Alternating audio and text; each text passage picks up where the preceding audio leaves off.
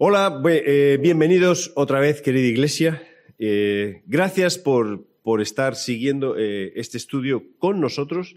Y hoy vamos a estar hablando del siguiente capítulo de Hechos, que es el capítulo 11 y 12, donde quiero rescatar algunos detalles que quizás no tienen mucho que ver con la historia de la iglesia, pero sí con la, la historia que podemos plasmar en nosotros de, de lo que tendríamos que hacer como personas algo que aprendo que es como para siempre. Cosas, oye, mira, esto ocurre con las personas que siguen a, Dios.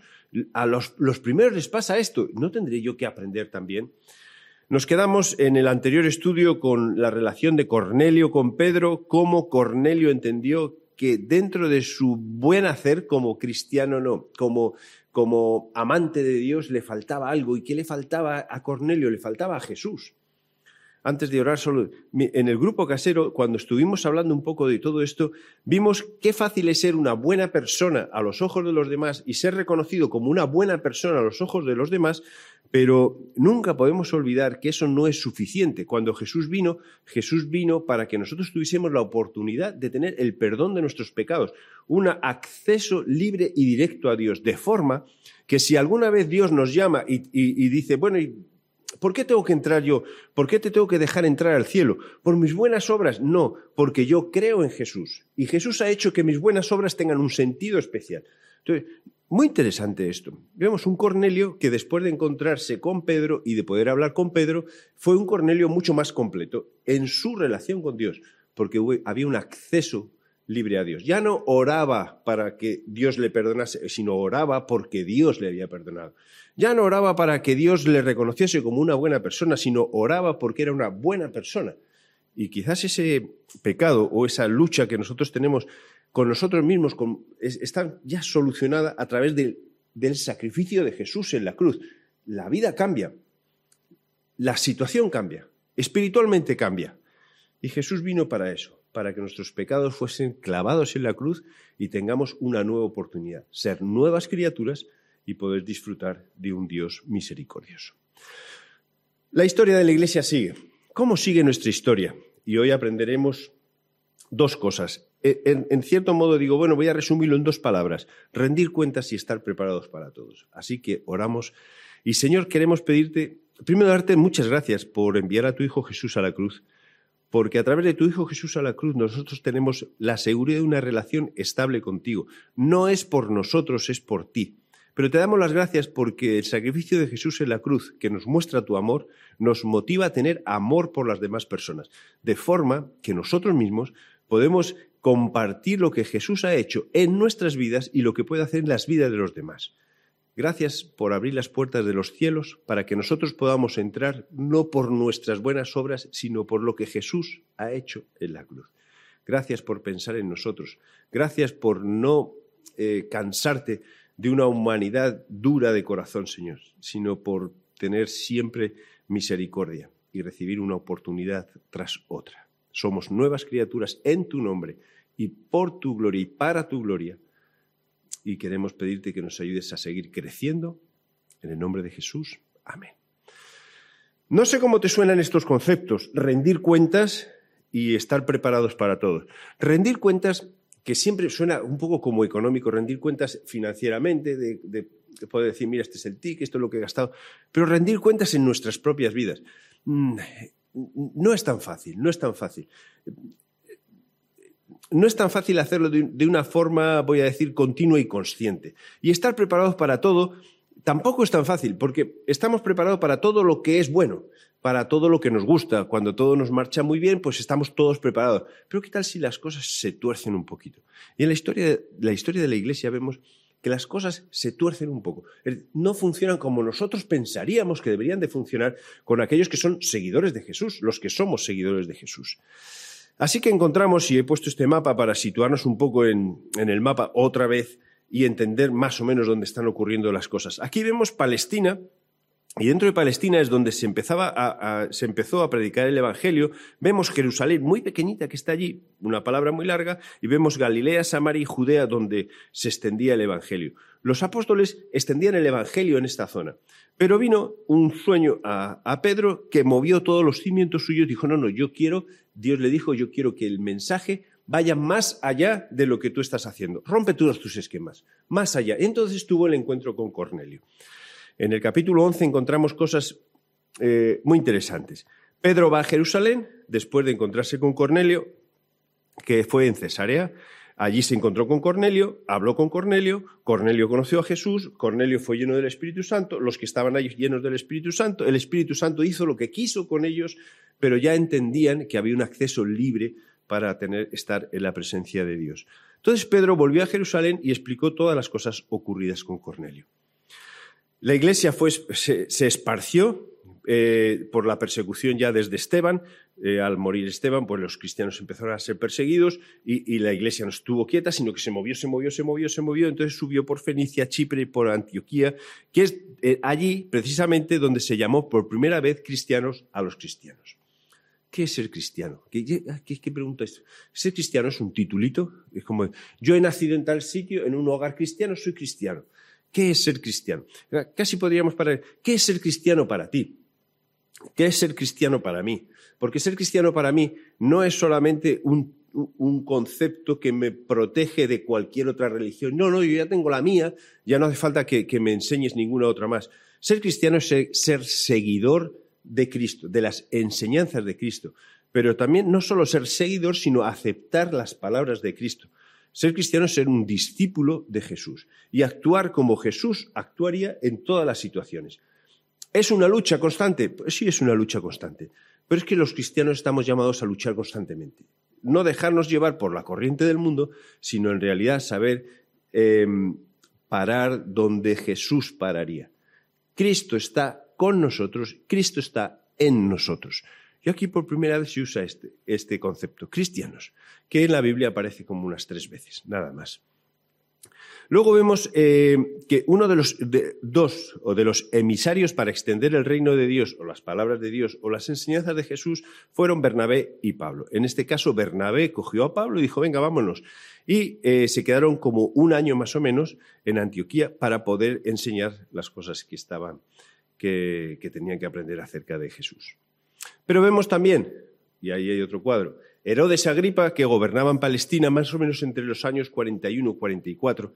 Herodes Agripa no es el Herodes de la infancia de Jesús, evidentemente es el nieto de, este Herodes. Mató a Jacobo y encarceló a Pedro. Caramba. Yo ya allí digo, pero si Jacobo era un discípulo elegido por Jesús para llevar el mensaje, ¿no se supone que tendría una protección especial? Pues mira, mató a Jacobo, y encarceló a Pedro. A veces las cosas no salen como nosotros queremos o como nosotros pensamos. Digo, yo soy cristiano, voy a estar protegido toda mi vida por, protegido como por un manto especial y el sufrimiento no va a formar parte de mi vida, ni, ni, me va a pasar nada malo. Bueno, Jacobo eh, murió, Pedro fue encarcelado, pero Esteban, ¿qué pasó con Esteban? ¿Cuánto duró el, diaconado de Esteban? Bíblicamente, déjame decir en palabras, duró frases, capítulos, nada.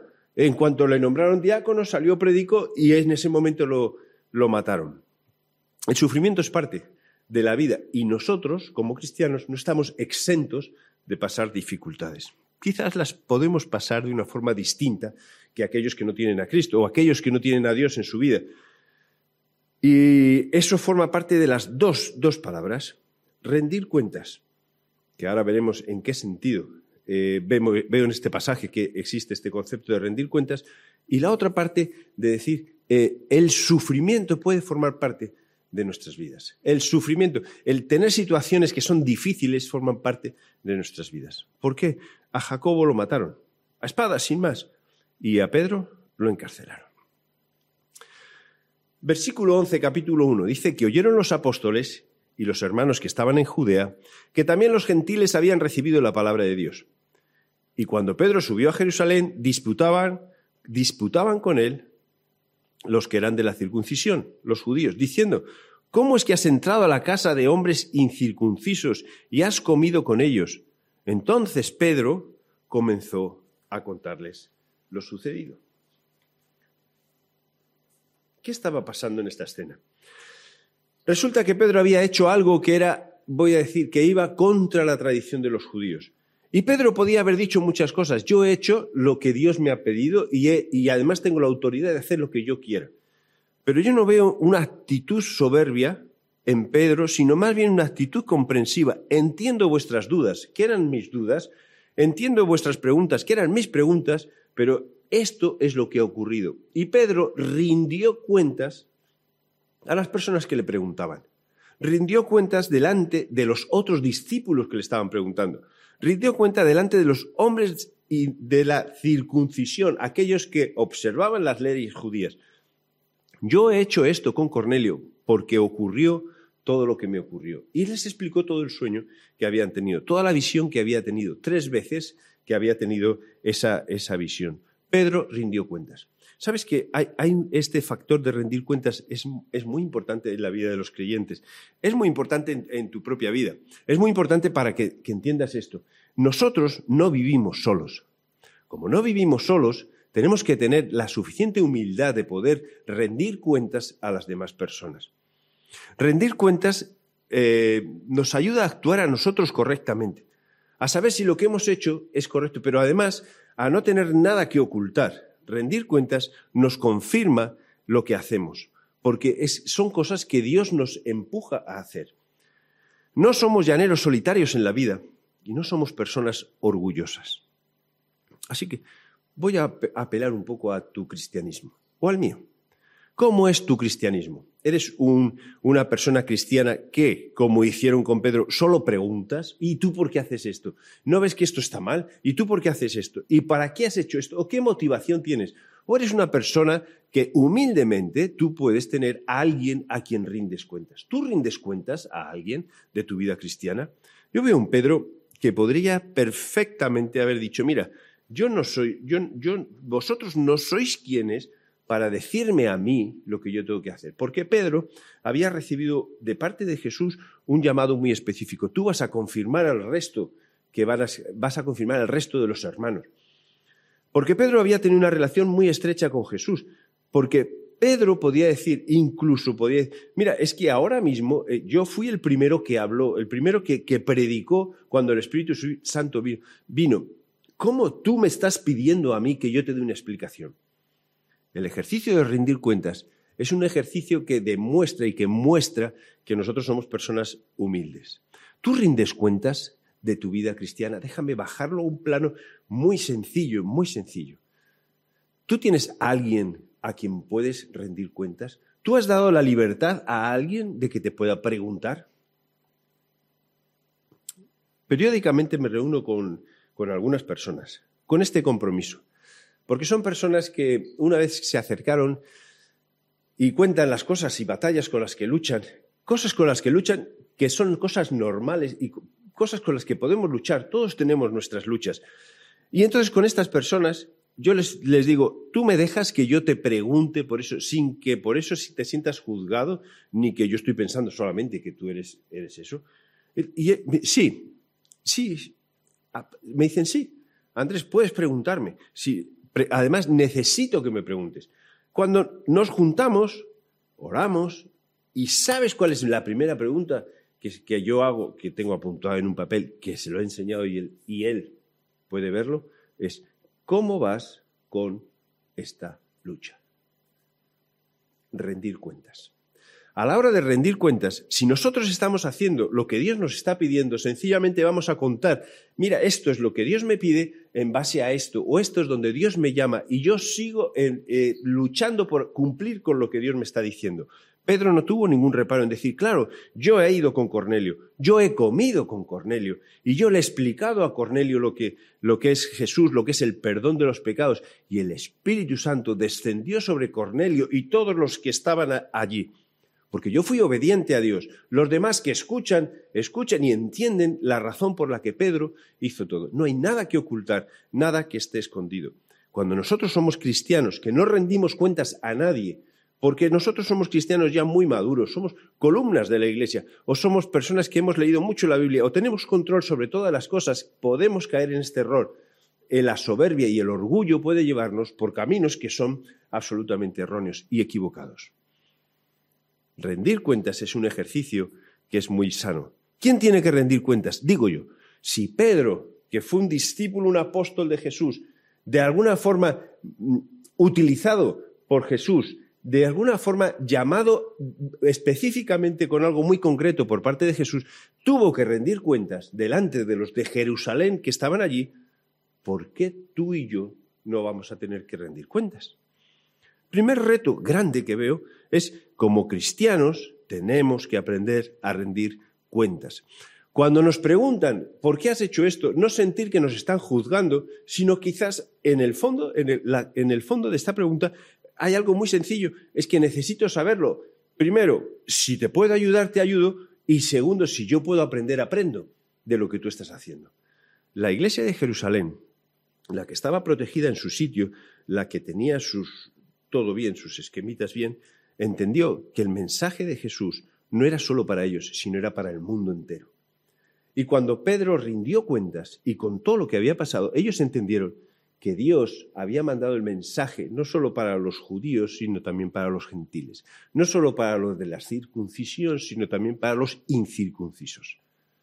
Porque lo que Dios está buscando no son personas circuncidadas físicamente, sino circuncidadas de corazón. Concepto que veremos un poquito más adelante. Vale, saliendo de hechos, metiéndonos en nuestras vidas, ¿rindes cuentas a alguien? ¿Hay alguien con quien puedas hablar, alguien que tú le has dado la libertad de hacer preguntas para rendir cuentas. Uno de los ejercicios con los que empezamos nosotros como grupo en el Consejo. Quizás ahora, para ser sincero, bueno, lo hemos dejado un poco de lado, aunque hay preguntas que nos hacemos, que sabemos lo que estamos preguntando.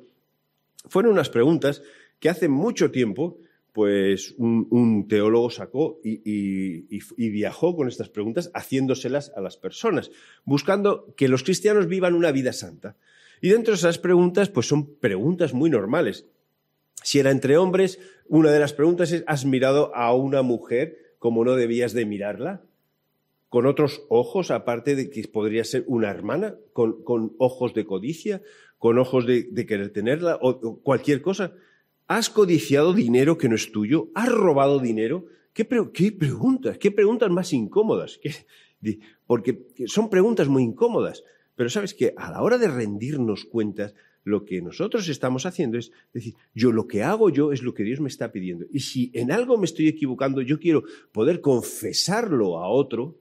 Y ahí es donde viene Santiago, dice, confesaos vuestras ofensas unos a otros, rendíos cuentas unos a otros, no para culparos unos a otros, no para señalarnos unos a otros, sino para ayudarnos unos a otros a seguir luchando y trabajando. Rendir cuentas es uno de los conceptos que veo en Hechos de los Apóstoles.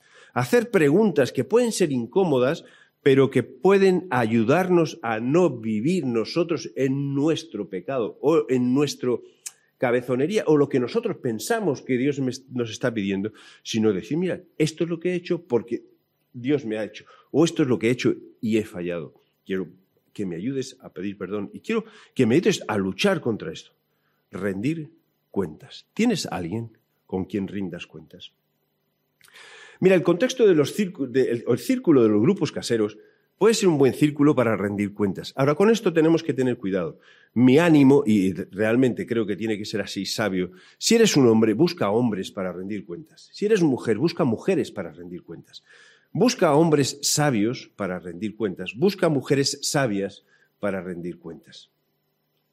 Si eres una persona a la que la gente viene a rendir cuentas, no seas chismoso, no seas chismosa y eso queda entre tú y queda entre Dios. Pero también, cuando alguien te rinda cuentas o preguntes algo y alguien te conteste, ten los oídos bien abiertos porque es posible que te esté enseñando algo y que estés aprendiendo. ¿Cómo veo aquí que aprenden? Mira, aprende porque los que estaban en Jerusalén entendieron. El mensaje no es para nosotros, el mensaje es para el mundo, a todas las naciones. Así que con Pedro veo mucha humildad, que con Pedro vamos a aprender otra cosa muy interesante en estos pasajes, pero veo mucha humildad y mucha sencillez de corazón. Es que fui a Cornelio porque Dios me mandó y esto es lo que pasó. Pero es que rompí mis propios esquemas, dice Pedro, porque yo, yo no quería hablar con ellos, incluso le dije, mira, tú sabes que entrar en tu casa eh, es algo que es impuro para nosotros, pero eh, eh, voy a decir, en el nombre de Dios que me manda, yo entro y te comparto de Jesús. Rendir cuentas, qué concepto más interesante. Quizás es algo muy práctico que puedes coger para tu vida, para nuestras vidas. Vamos a aprender a rendir cuentas Busca a alguien con quien puedas rendir cuentas. Deja que alguien te pueda hacer preguntas incómodas o preguntas sobre cosas que haces, no para destruirte, sino para ayudarte a crecer y para que la otra persona también pueda crecer contigo. Segunda cosa. Segunda cosa. En aquel mismo tiempo, cuando estaban todo, ya estaba el Evangelio extendiéndose, Dios estaba con Pedro, con los apóstoles, todo era todo, entre comillas, maravilloso, existía cierta persecución, pero bueno, todos salían corriendo y, y ya está. En aquel tiempo estaba otro Herodes, que echó mano a algunos de la iglesia para maltratarles. Pero bueno, como cristianos maltratados. Y mató a espada a Jacobo, mató a espada a Jacobo, hermano de Juan. Estos son, Jacobo y Juan son de los primeros discípulos que se llaman los hijos de Zebedeo, que es lo que Jesús llama los hijos del trueno, como eran con temperamento. Por eso los llama, porque tenían temperamento, no eran personas pasivas, no, no, no, no tenían su, su genio. Y aquí veo que lo matan a espada. Digo, pero Jacobo, si tú eras eh, eh, eh, hijo del trueno, no podías haber peleado, no podías haber hecho algo yo veo un Jacobo cambiado. Ya de entrada veo un Jacobo cambiado. Si Dios me ha si Dios tiene eh, o, quiere, es que no sé muy bien cómo decirlo para que me entiendas bien. Si el designio de Dios o lo que, lo que quiere Dios con mi vida es que acabe aquí, acaba aquí. Jacobo. Esto pasa un poco lo mismo con Esteban. ¿Por qué Esteban no salió corriendo cuando le tiraban piedras, sino que encima siguió dando testimonio y siguió predicando? Y encima dice, ¿ahora qué veo? Veo la gloria de Dios. No veo que yo voy a morir, yo me voy al cielo y ya está. Entonces veo mucha seguridad. Y, dice que mató a espada a Jacobo, hermano de Juan. Y entonces, viendo Herodes que esto había agradado a los judíos, entonces dice, procedió a prender también a Pedro. Eran entonces los días de los panes sin levadura, y habiéndole tomado preso, lo puso en la cárcel y entregándole a cuatro grupos de cuatro soldados cada uno para que lo custodiase. Eh, y se proponían sacarle al pueblo después de la Pascua. ¿Por qué sacarle al pueblo? Mira qué cobarde este, este Herodes. Sacarle al pueblo para que el pueblo lo acuse y sea el pueblo el que diga lo que tiene que hacer con Pedro. Así Herodes no se mancha las manos. Es como cuando sacaron a Jesús. ¿A quién queréis que, meta? ¿A, ¿A, Jesús o a Barrabás? A Jesús, a Jesús. ¿Quién lo dijo? El pueblo. A Pirato Aquí entonces Herodes saca a Pedro, que mira, este es el que está predicando sobre Cristo y está incomodando nuestra religión y todo lo que vosotros pensáis del judaísmo. ¿Qué queréis? ¿Que lo mate o que lo mate? Que lo mates, venga. Herodes se limpia las manos. Se proponía sacarle al pueblo después de la Pascua. Así que Pedro estaba custodiado en la cárcel, pero la iglesia hacía sin cesar oración a Dios por él. El versículo siguiente dice que Pedro estaba durmiendo entre un soldado y otro soldado. Durmiendo, en la cárcel, que lo van a matar. ¿Cuántas cosas se pueden aprender de Pedro? ¿Cuántas cosas se pueden aprender de las personas que confían en Dios? De Jacobo, que fue muerto a espada, yo aprendo que, Jacobo acepta el designio de Dios para su vida, porque para él eh, todo lo que tiene es Cristo. Y si Cristo decide, o si Dios decide que se acabó, se acabó, y ya está. No pelea, no pelea más, no sale el trueno que tiene dentro. Y con Pedro veo que sencillamente es apresado. No veo peleas, no veo tensiones, y encima parece que, lo cogen como si fuese un delincuente de los mayores, porque entregándole a cuatro grupos de cuatro soldados para que hagan las vigilias, las, cuidar de él para que nadie lo, lo libere, y, estaban soldado, Pedro, soldado. Todo el rato, soldado, Pedro, soldado. Soldado, Pedro, soldado. Cada, cada rato tenía un soldado y otro soldado. ¿Sabéis que con Pablo también pasó eso? Y Pablo aprovechó para esos tiempos para escribir algunas epístolas. E intuyo que Pablo aprovechó esos tiempos para que ya que había un soldado, Pablo y otro soldado, seguramente Pablo les hablaba de Cristo. Porque cada momento es bueno para poder compartir lo que Dios ha hecho en nuestras vidas. Cada momento es bueno para compartir lo que Dios ha hecho en nuestras vidas. ¿Qué aprendo de esta situación? Mira, nosotros a veces pensamos que por tener a Dios en nuestras vidas, el mal, el sufrimiento, las calamidades, las situaciones difíciles, las escaseces, las cosas malas que no queremos no van a tocarnos. Y estamos equivocados, porque veo que en los primeros discípulos sufrieron como cualquier persona en este mundo puede sufrir, con una diferencia, que sabían que su vida estaba gobernada por Dios, que en su vida era Cristo el que marcaba los pasos y que Cristo es lo más importante que puede haber en sus vidas, más que su propia vida, más que su propia vida. Así que pensamos, así que pensamos, mira, ¿estamos preparados para todo? Porque tenemos que estar preparados para todo. Es que yo soy cristiano, pero estate preparado para todo, para todo, hasta la muerte, hasta la cárcel, hasta el dolor, hasta la enfermedad, hasta el sufrimiento, porque es lo que veo que pasa con Pedro. Pero Pedro, San Pedro, el gran Pedro, Pedrón, ponlo así, cristiano, metido en la cárcel. Jacobo, eh, uno de los elegidos por Jesús, muerto. Pero si es que miras, al fin y al cabo lo que dijo Jesús, cosas mayores de las que me pasan a mí, os van a pasar. No penséis que la gente os, van a aplaudir, os van a perseguir. Ahora, bienaventurados si os persiguen a causa de mi nombre. ¿Estamos preparados para todo? ¿Estamos preparados para cada situación que pase en nuestras vidas? Yo veo que muchas veces nosotros como cristianos lo que hacemos es quejarnos y mirar a Dios. Dios, ¿por qué, es, ¿por qué esto a mí? ¿Por qué me pasa esto a mí? Pero yo veo a Pedro y veo a un Pedro que está dormido en la cárcel, tranquilo en la cárcel, convencido de que lo que le pasa no tiene ningún valor porque su valor principal y su mente está puesta en Cristo. Filipenses 1:21, porque para mí el vivir es Cristo y el morir ganancia. Esto lo dice Pablo, pero esto lo vive Pedro. Mas si el vivir en la carne resulta para mí en beneficio de la obra, no sé entonces qué escoger, lo que está diciendo Pablo. Ahora, si yo estoy aquí, yo prefiero morirme para irme con Cristo, pero si estoy aquí, que sea para beneficio de la obra y la extensión del reino. Yo veo un Pedro que está metido en la cárcel, acusado injustamente por nada, incluso acusado injustamente por hacer el propio bien, solamente por un factor político, porque Herodes así era más aplaudido por los judíos, porque ya había matado a Jacobo y ahora encarcela a Pedro. Y como esto siga, voy a coger a más cristianos todavía y voy a maltratar a más cristianos todavía, para que los judíos me aplaudan, me reconozcan y me quieran, injustamente, sin haber hecho nada. Y Pedro está ahí, en la cárcel, tranquilo, durmiendo. ¿Qué hacemos nosotros cuando vemos la muerte cerca, cuando vemos la cárcel o situaciones que nos están atando, cuando vemos el dolor, la enfermedad y el sufrimiento, ¿dormimos? ¿Dormimos? En el sentido no, de ser pasivo, sino de, estar confiado.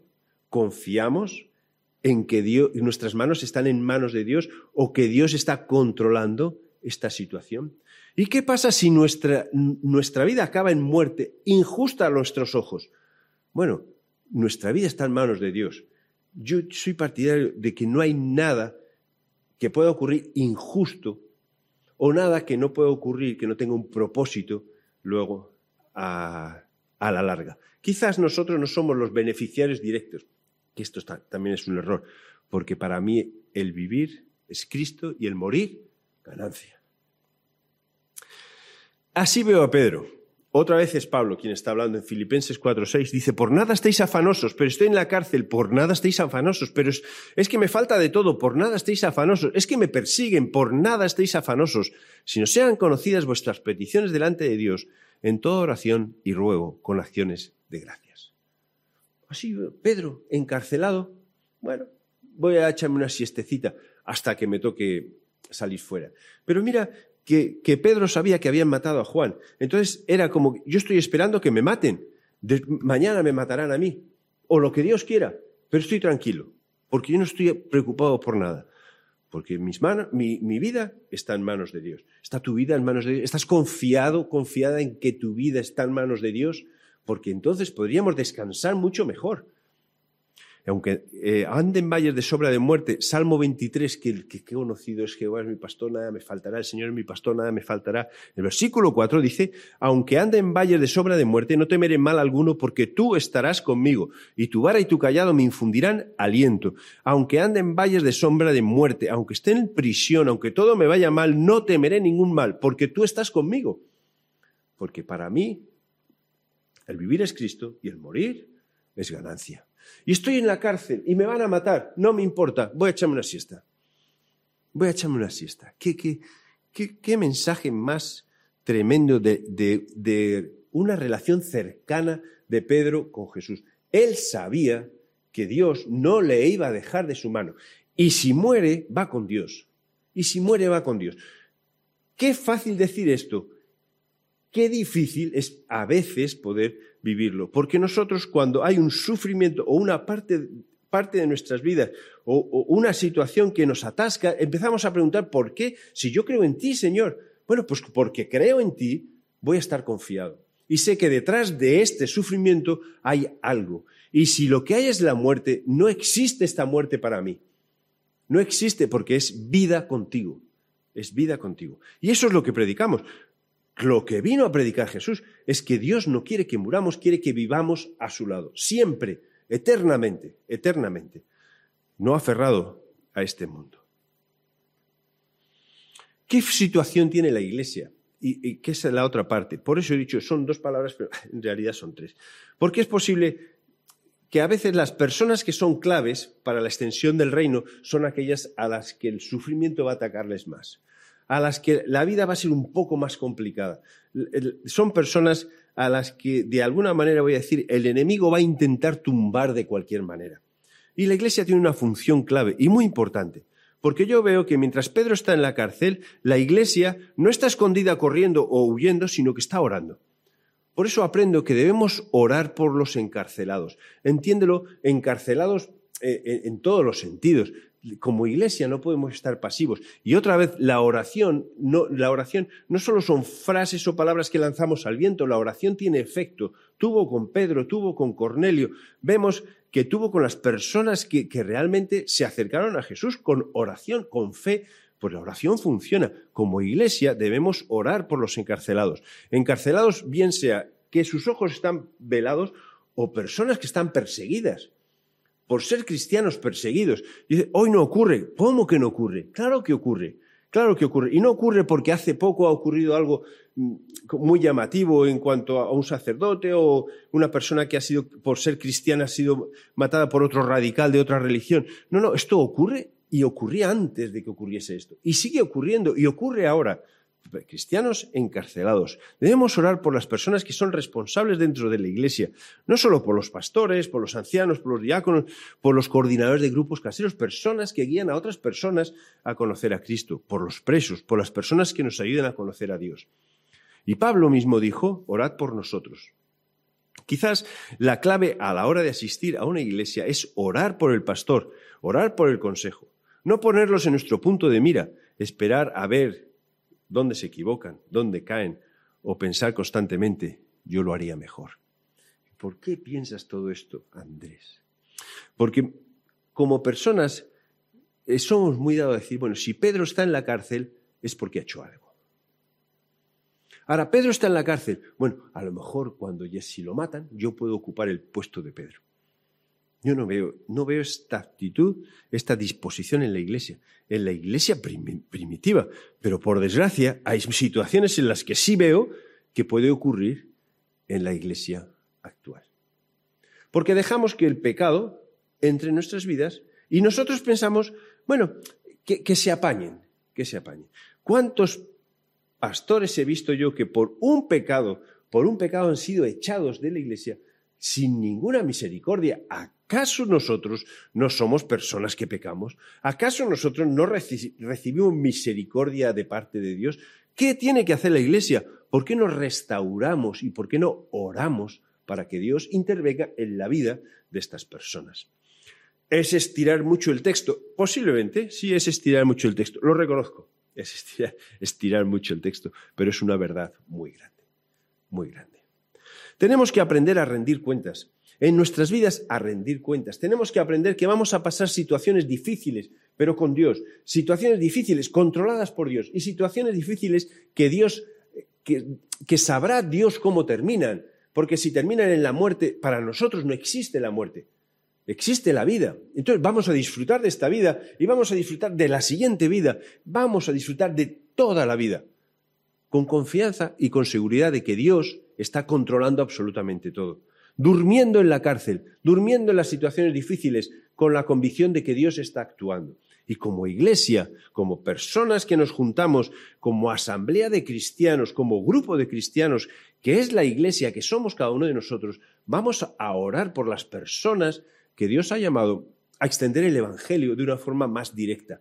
Vamos a apoyarles, vamos a orar por aquellos que están presos, vamos a orar por aquellos que están enfermos. No vamos a quedarnos quietos, no podemos conformarnos con decir, es que la vida es así, ya está. Vamos a orar para que Dios haga su santa voluntad y también nos transforme a nosotros. En Hechos 11, 12 y 3, veo que la iglesia se extiende y dentro de ese, de ese extender de la iglesia hay principios que tenemos que aprender. Dos palabras que son tres. Dos palabras que son tres. Busca a alguien con quien rendir cuentas, querido hermano y hermana.